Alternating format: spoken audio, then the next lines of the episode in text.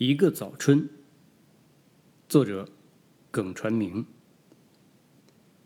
一九七八年，我十五岁。年初一个寒风料峭的黄昏，在家门口的街边玩耍时，我看到了一个穿着破旧蓝大衣的年轻人，推着一辆叮当作响的破自行车向我走来。看样子已赶了很远的路。他气喘吁吁，风尘仆仆，但神情颇为兴奋，向我打听城南赵家车马店该往哪儿走。我乍听很是诧异，因为。没想到像赵家车马店这样的名字会在现实中出现，这类带有风姿修的色彩的名字已经消失很久了，只偶尔在以旧社会为背景的电影中看到过。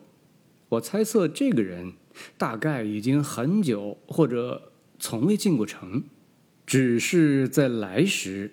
听见多识广的老辈人吩咐，进南城门之后，在附近的赵家车马店投宿。幸亏我们那个三线城市不大，城南也只有一家旅社，现在名字叫做东方红旅社。我就自作主张地告诉他，如果要去住店的话，就去附近的东方红旅社。什么赵家车马店呢？应该早就不存在了。他听后有点不好意思的笑了，说他也觉得车马店的名字过时了。他告诉了我进城的目的，原来他参加了去年年底的那场中断了十几年之后恢复的第一次高考，现在拿到了体检通知书，就从离城六十多里的乡下赶来了，准备明天去参加体检。听了这段话。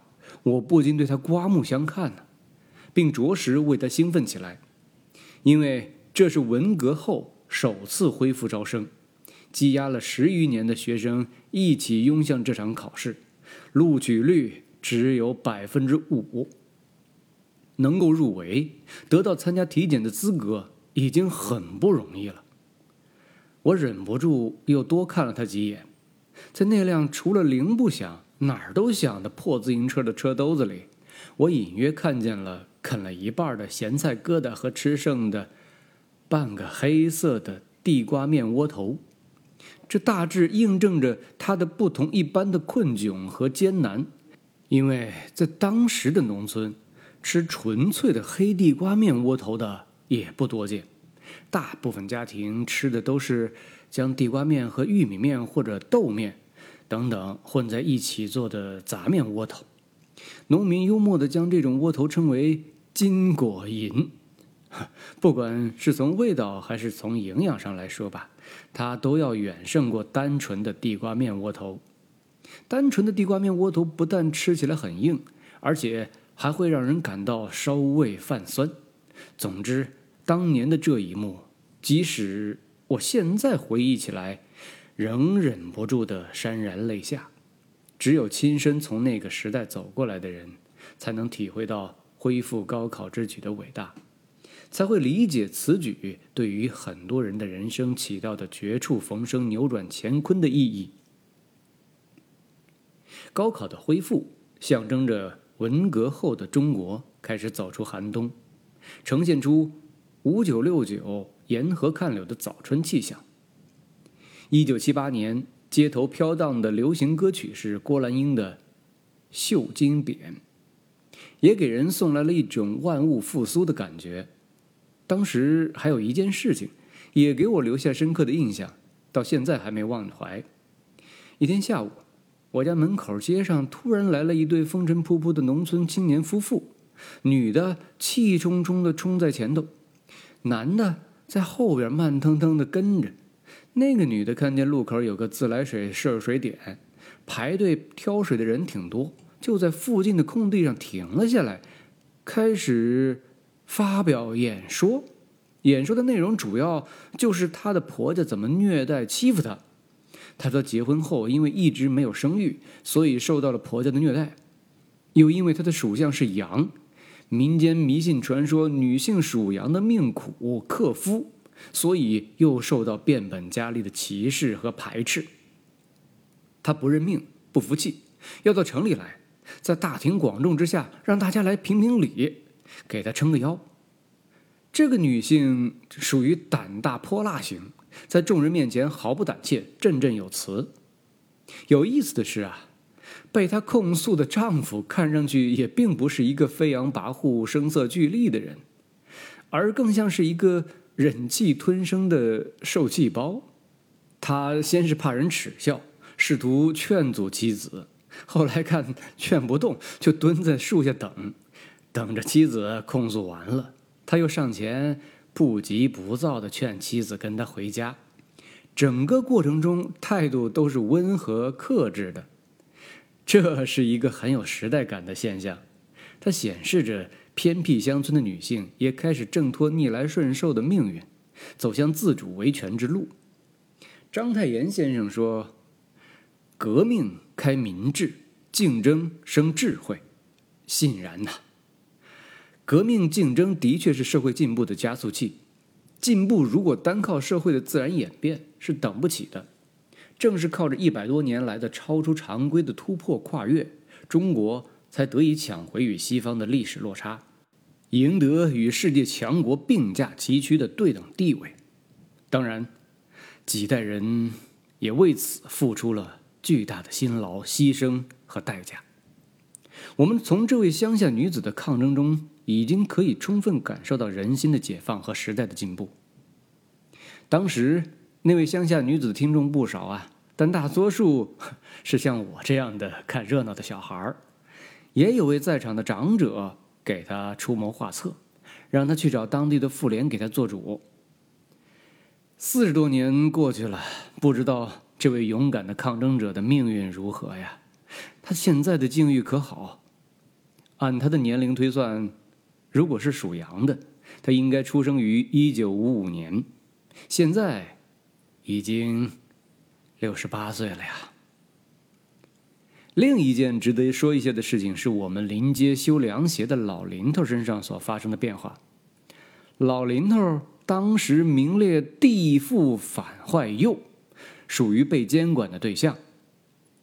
老林头可以说是一个。老是踩不准时代古典的人物。一九五七年，他不知道因为说了些什么傻话，被打成了右派，开除了公职。六十年代初，他仍未吸取教训。有一天，无师自通的夜观星象，说是那年将是大涝之年，结果呀，被人举报了，坐了牢，关了三年才放出来。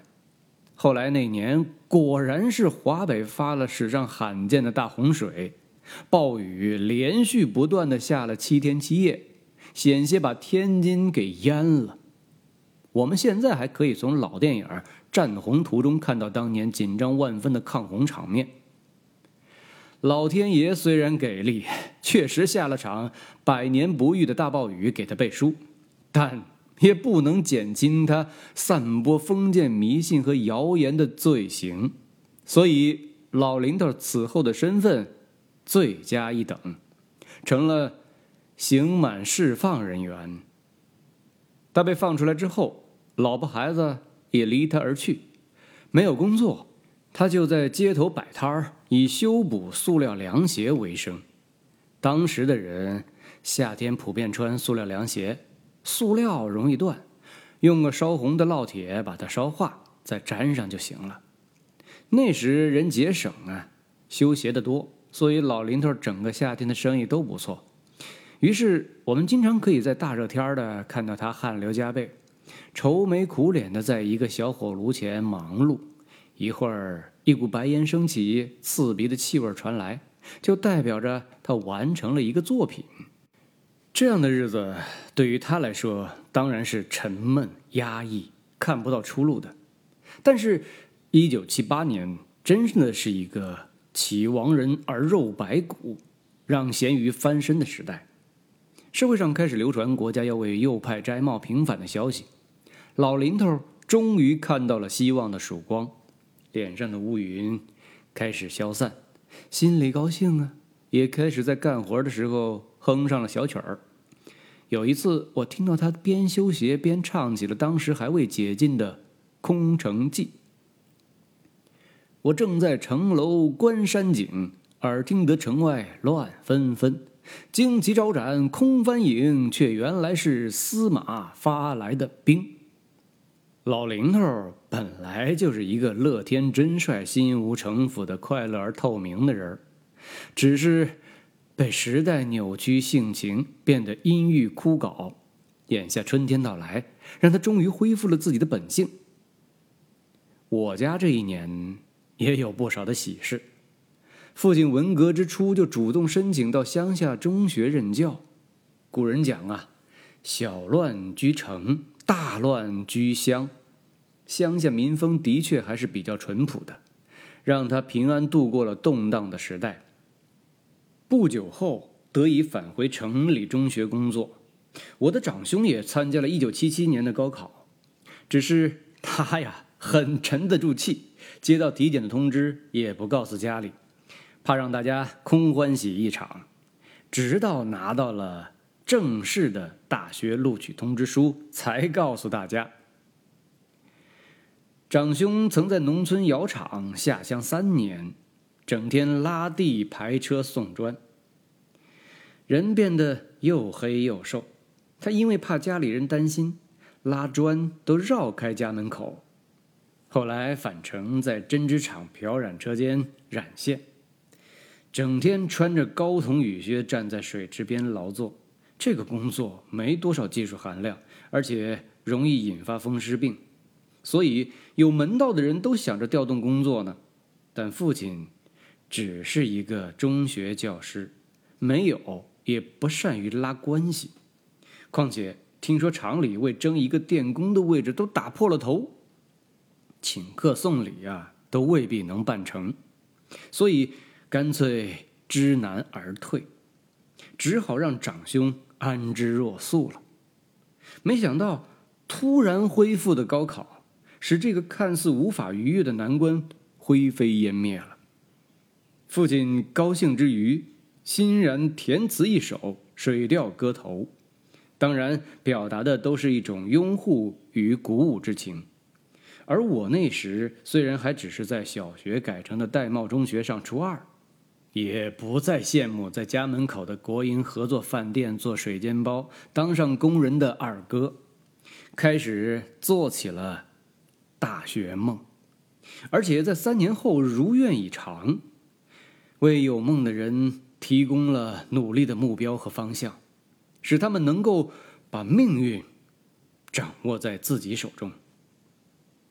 四十余年后再看，一九七八年，的确有着一个值得怀念的永远的早春。